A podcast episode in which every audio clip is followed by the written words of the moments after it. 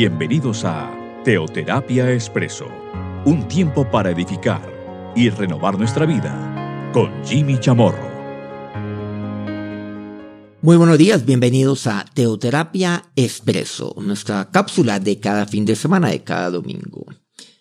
Bueno, esta, esta cápsula, esta píldora, siempre me gusta recordar esto, es eh, divulgada por medio de algunas plataformas. Una, pues tenemos nuestra plataforma de SoundCloud, al igual que por Spotify. Por Spotify, muy sencillo, buscarlo con el nombre de Jimmy Chamorro, ahí estará colgada, colgadas pues todas las, todas las emisiones y todos los programas que hemos hecho de Teoterapia Expreso.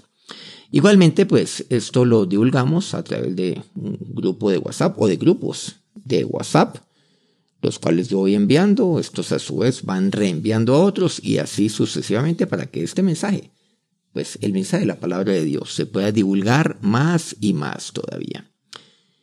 Quiero para comenzar recordar algo que compartíamos por ahí hace unas, eh, pues hace muy, muy poco tiempo, hace un par de semanas concretamente. Compartíamos lo que el Señor Así nos enseñaba en Mateo 18. Recordar aquí un par de versículos. Dice y dijo, Mateo 18, versículo 3 y 4. De cierto os digo, dice Jesús, que si no os volvéis y os hacéis como niños, no entraréis en el reino de los cielos. Así que cualquiera que se humille como este niño, ese es el mayor en el reino de los cielos. Bueno, ahí estamos hablando acerca de lo que es el volverme como niño. Bueno, recordar que estamos en una serie, una serie, pues es una serie, pues una serie que me refiero es, eh, consta pues de varios programas. O sea, literalmente siendo un poco redundante, es una serie de programas con respecto a una temática particular. La temática a la cual estamos viendo desde el punto de vista general es el volver. Hemos hablado de muchas cosas, la necesidad en este caso, por ejemplo, el verme como niño en este caso que estamos recordando. Entonces Jesús nos está hablando acerca de esto. Si no os volvéis y os hacéis como niños, hay que ser como niño. Ahí recordando un par de versículos, pues aquí repito, de Mateo 18, 3 y 4. ¿Y por qué lo quiero mencionar? Porque quiero que retomemos eso que habíamos abordado hace un par de semanas y, y continuemos con lo que Jesús le enseña a los suyos en su momento y nos enseña también a nosotros hoy. Allí mismo, en Mateo 18, con el versículo siguiente, ese si no lo abordamos, no lo hemos hecho en ningún programa, quiero decir de esta serie en particular, el versículo 5, de ahí en adelante. Y cualquiera que reciba en mi a un niño como este, a mí me recibe. Bueno, obviamente aquí nos está enseñando algo muy, digamos, algo muy importante. Nos está ampliando Jesús acerca de ello. Es el volverme como niño. Aquí vamos, claro, no puedo, no puedo pasar por alto algo que Jesús aquí nos enseña, recibir en el nombre del Señor a un niño.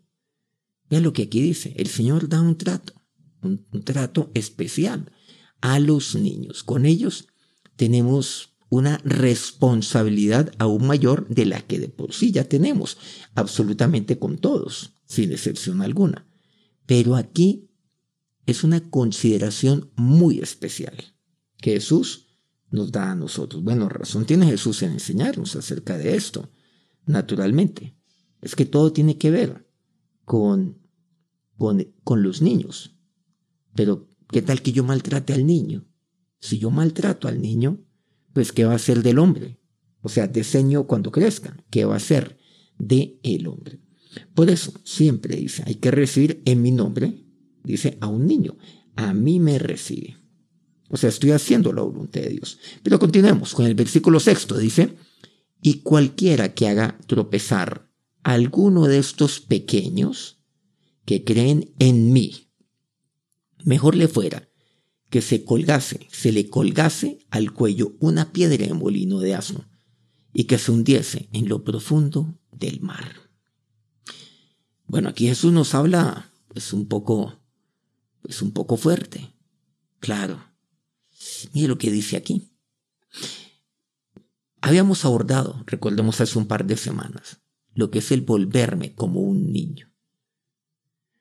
Pero luego me habla acerca de el recibir siempre a un niño. Siempre. Pero luego ahora me habla acerca de aquel que haga tropezar a algún niño, alguno de estos pequeños que creen en mí. Algo interesante es que, sí, cuando hablamos acerca de los niños, los niños, Jesús, pues él allí, él allí, ¿qué es lo que, qué es lo que dice? Jesús una y otra vez habla acerca de el dejar que los niños vayan a Él. Que los niños, que no se lo impidamos. Los discípulos, en una ocasión, pues había niños y se acercaban a Jesús. Un momento, apártense, apártense, que aquí estamos entre adultos. Jesús obviamente los reprende, los corrige. No, no, no, no, no. Den que ellos se acerquen a mí, no se lo impidan. De tales, estos es el reino, el reino de nuestro Señor, el reino de nuestro Dios, de ellos, de los niños. Miren que aquí, ¿qué es lo que vamos viendo? De acuerdo a este versículo, cualquiera que haga tropezar a alguno de estos niños que creen en mí. Muchos niños creen en Jesús, por supuesto que sí. Pero, ¿qué es lo que pasa? Muchos adultos muchos padres de familia, pues no llevan a los hijos, a Dios, a Jesús, a su palabra. Otros causan tropiezo en los niños, enseñándole, enseñándoles sandeces. ¿Que están llevando a qué? Pues precisamente a que, a que se aparten, a que no se acerquen a Jesús. Están tratando de impedir a toda costa que se acerquen a Jesús. Eso es lo que está pasando. Eso es lo que vemos. Por ejemplo, en tantos padres, en tantos adultos. Eso es lo que vemos en la sociedad. Eso es lo que vemos también. Y hay que decirlo claramente. A través de los planteles educativos se les está enseñando a los niños a que no se acerquen a Jesús. Y por el contrario, están haciendo tropezar a alguno de estos pequeños, de los niños, que creen en Jesús. Están haciendo tropezar. Terrible lo que está ocurriendo aquí. Jesús se indigna, se, indigna con aquellos que son obstáculo para los niños, que impiden que los niños se acerquen a Él, que impiden que los niños que creen en Él, que creen en Jesús, le busquen. Jesús, Él está indignado. Jesús está triste, pero está indignado. ¿Por qué? Porque, claro, hay maltrato contra los niños, lamentablemente, sí. Y el maltrato no cesa. Cada vez tenemos más legislación que está, protege a los niños. O quiero decir que tiene como propósito, como objetivo, proteger a los niños. Pero resulta que más maltrato están recibiendo. Claro, maltrato físico, maltrato psicológico. Bueno, ustedes saben de que hoy en día hay diferentes tipos de maltrato, pero maltrato es maltrato contra nuestros niños, contra nuestras niñas, abusos contra nuestros niños y niñas. Jesús, Él está indignado, como lo estuvo hace dos mil años, con lo que hoy nosotros estamos haciendo con los niños. Saben que ustedes y yo tenemos una respuesta muy grande. Y es, claro, llevar a los niños a Jesús. Y aquellos que creen en Jesús, pues no impedirles, no ser de obstáculo para que busquen a Jesús. No serlo. Dejen que se acerquen a Jesús. Dejen que le busquen a Él. ¿Qué van a aprender del Señor? ¿Qué van a aprender de Jesús? Bueno, que no van a aprender. No van a aprender ahí a ser egoístas. No van a aprender a atropellar a otros niños.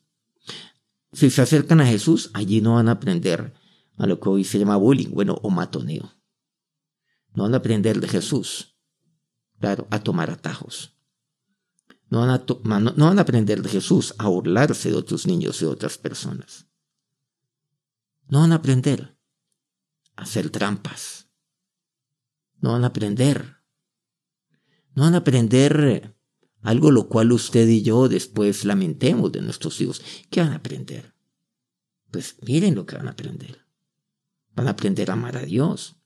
Van a aprender a amar a su prójimo. Y cuando hablamos del amar al prójimo, amar a otros niños, amar a los suyos, respetarlos, a no marginarlos. ¿Qué es lo que van a aprender? Acercarse a aquellos niños, por ejemplo, que están marginados, que otros marginan. Eso es lo que van a hacer. ¿Qué puede un niño aprender de Jesús? Pues a honrar a sus padres, a honrar a padre y madre. Eso es lo que va a aprender de Jesús. A tener, a ser responsables desde niños con lo que ellos tienen. Ahí, ah, pues, con, con, su edad, de acuerdo a su edad a ser responsables. Si tienen responsabilidades, ah, no es que los niños las tienen, claro que sí las tienen. Tienen una responsabilidad en el hogar, en su casa, tienen responsabilidades seguramente.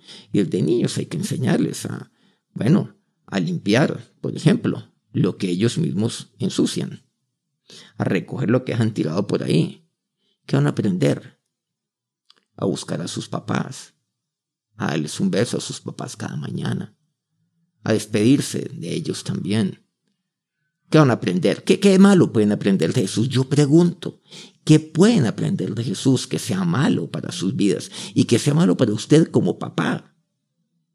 ¿Qué es lo que van entonces ellos a, claro, a llevar para sí de Jesús? Todo esto, ¿les parece tan perverso todo esto? Porque a este mundo le parece todo eso tan espantoso. Todo eso pues tan, tan, tan terrible. ¿Qué van a aprender entonces de Jesús? A trabajar, a ser trabajadores, a, claro, a ganárselo todo, con trabajo, con esfuerzo. Eso es lo que van a aprender. A ser agradecidos. Claro que sí. ¿Van a aprender qué? Bueno, todo lo que concierne a, a la familia ¿Cómo van a hacer esos niños cuando crezcan, cuando sean hombres? ¿Cómo van a hacer las niñas cuando sean mujeres? ¿Cómo van a hacer? Miren, miren aquí lo que, lo que encontramos. Claro, van a ser de respuesta social, van a ser de bendición para otros, van a ser eh, personas de familia. Sí, eso es lo que van a hacer. Pero mire lo que aquí me dice el Señor. Cualquiera que haga tropezar a alguno de estos pequeños, cualquiera que haga tropezar, cualquiera. Y lo pone de una manera particular, o sea, singular, que creen en mí, cualquiera. ¿Y sí? Claro, se puede hacer tropezar de diferentes formas, de diferentes maneras, hay diferentes Claro, modalidades. Yo lo hago tropezar. Pero aquí, cuando me dice alguno de estos pequeños que creen en mí, bueno, también yo lo puedo aplicar de una manera muy amplia a aquellos pequeños en la fe, aquellos que recién conocen del Señor. Y hay muchos que son ya viejos en las cosas de Dios. Y que lo que, más bien, lo que hacen es hacer tropezar y lo que sirven es de tropiezo. Eso es. Y llegan, son nuevos en las cosas de Dios y buscan con anhelo y anhelan las cosas de Dios y lo desean. Y son como niños que se acercan a Jesús. Y muchos entonces, pues, les enseñan lo que no es. Comienzan a murmurar y son antiguos en las cosas de Dios. Aquellos que creen en Jesús, a cualquiera que haga tropezar, alguno de estos pequeños. Cuidado con hacer tropezar. Bueno, es el versículo décimo. Saltemos, dice, mirad que no menospreciéis a uno de estos pequeños. Porque os digo que sus ángeles en el cielo ven siempre el rostro de mi Padre que está en los cielos. Y lo que aquí me dice, ni hacer tropezar, ni menospreciar yo puedo hacer tropezar, pero también menospreciar a uno de estos pequeños. No menosprecie nunca un niño. Ah, silencio. No, déjelo hablar. Déjelo hablar al niño. Y claro, háblele a él. Pero déjelo hablar. Déjelo expresarse. Déjelo preguntar. Porque os digo que sus ángeles en el cielo, los ángeles de nuestro Dios, ven el rostro, dice, de mi Padre, que está en los cielos. Porque el Hijo del Hombre ha venido, dice el versículo siguiente que es Alonso, para, para salvar lo que se había perdido. A eso vino Jesús, salvar lo que se había perdido. Él vino a salvar a niños, a los padres de familia, a todos. Él vino a salvar lo que se ha perdido. ¿Y qué es lo que se ha perdido hoy en día? Apliquemos esto, de acuerdo a la temática que estamos viendo en la palabra de Dios. ¿Qué es lo que se ha perdido? Esto. Se ha perdido la búsqueda de Dios. Se ha perdido todo esto. El hacerle bien a los niños. Ahora, también aquí hay algo, ¿no? De una manera perversa y engañosa. Hoy tenemos, por cierto, legislación, claro, a favor de que protege a los niños. Pero hay legislación que diciendo que se está protegiendo al niño, lo que se, se, le está haciendo es atropellándolo. O sea, causándole un mayor mal. Porque en eso consiste el engaño. Pero nuevamente, cuidado con hacer tropezar y cuidado con menospreciar. Cuidado con todo eso. A cualquiera de estos pequeños, a cualquiera que, que acaba de conocer de Dios Cuidado. ¿Cuántas personas, líderes incluso, que supuestamente le sirvieron a Dios 20, 30 años? Puede que menos, puede que más. Sí, y conozco casos.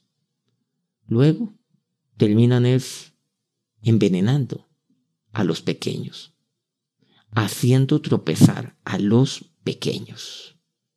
Cuidado con todo esto. No tienen temor de Dios. Cuidado. Miren lo que dice el versículo 12.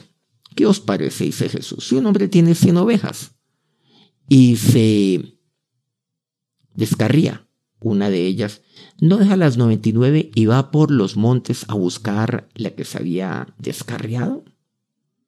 No va, dice así. Bueno, hace también unas semanas, seguramente hace tres semanas, compartimos un tema acerca de hacer volver a la descarriada. Y concretamente nos referíamos a Ezequiel 34, 16.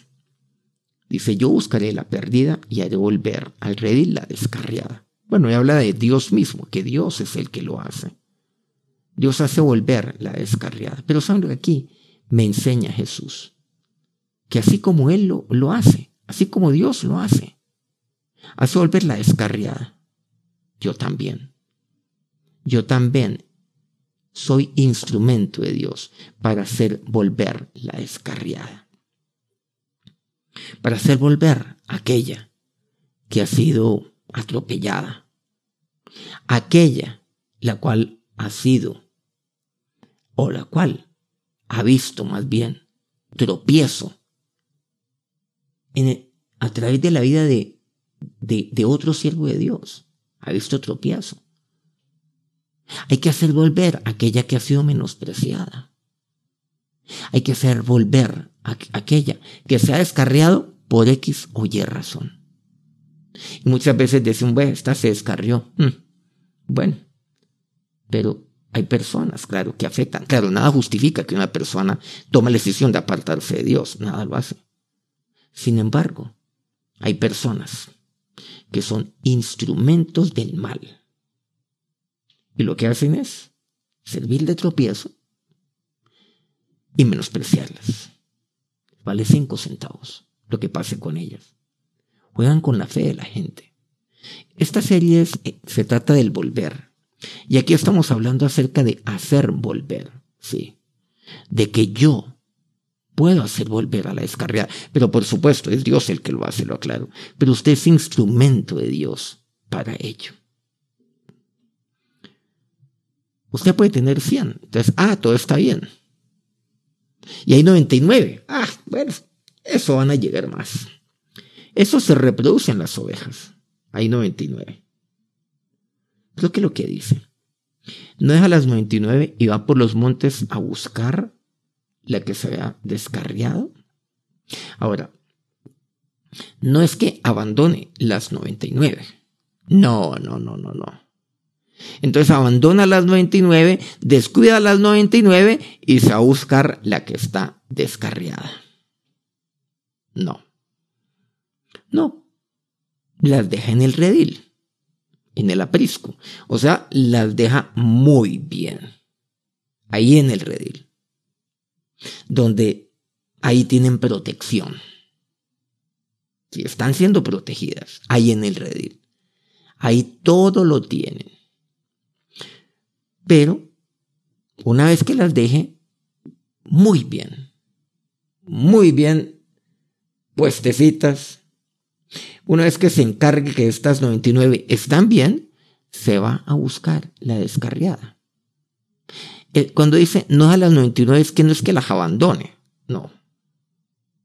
No se lleva a las 99 a buscar a la descarriada, porque pues ya, así no se hace, no va por los montes. No. Porque es posible que, que eso sea peligroso, obviamente, para cualquiera de las 99. Y dice, iba por los montes a buscar la que se había descarriado, por aquí soy razón. Y a veces eso es doloroso, porque se busca la descarriada y la que está descarriada, pues, está llena de, claro, ya, ya pareciera que fuera una persona distinta. Ya no pareciera aquel, eh, como aquel pequeño.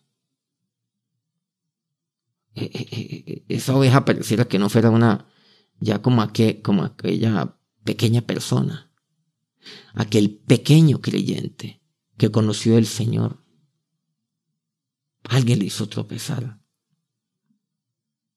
Era pequeño en la fe. Alguien le hizo tropezar. Y no es fácil. Por eso, pues sí, hay que ir por los montes, hay que buscar. Es duro, claro. Pero luego dice el versículo 14, así. No es la voluntad de vuestro Padre que está en los cielos que se pierda uno de estos pequeños. Ah, volviendo a la historia de los pequeños. No es voluntad de nuestro Padre que se pierda uno solo de los pequeños. Pero si por alguna razón una de ellas se descarría, hay que hacerla volver. Eso es lo que me dice. Volver. Hay que buscar la que se ha perdido y hacerla volver nuevamente al redil de las ovejas. ¿Dónde están las ovejas? Hacerla volver al aprisco. Hacerla volver a su casa. Aquella casa, a su casa espiritual. Hacerla volver.